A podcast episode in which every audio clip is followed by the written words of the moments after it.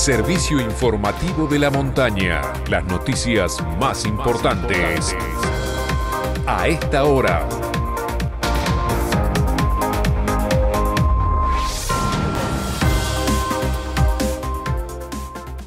9 de la mañana en la República Argentina, temperatura en San Martín de los Andes 11 grados 6 décimas, humedad 71%, cielo mayormente nublado.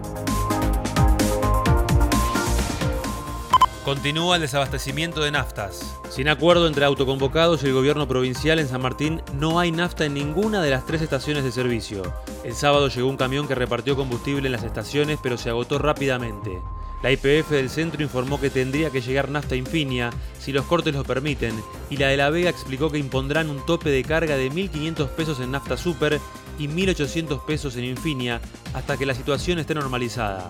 No hay colectivos. Por la falta de combustible hoy tampoco habrá servicio durante la mañana.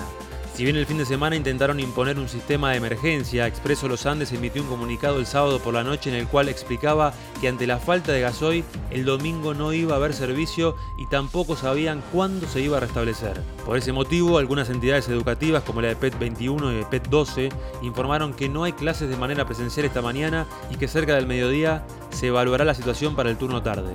Tensión en Junín de los Andes. Ayer por la tarde, a la altura del ingreso norte de Junín de los Andes, Gendarmería debió intervenir luego de algunos cruces que se dieron entre los trabajadores de la salud y los conductores.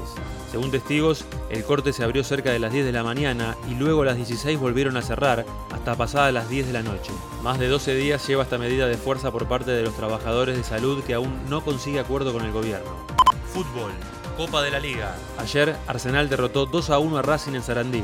Estudiantes y Gimnasia en el Clásico Platense no se sacaron ventajas y empataron sin goles.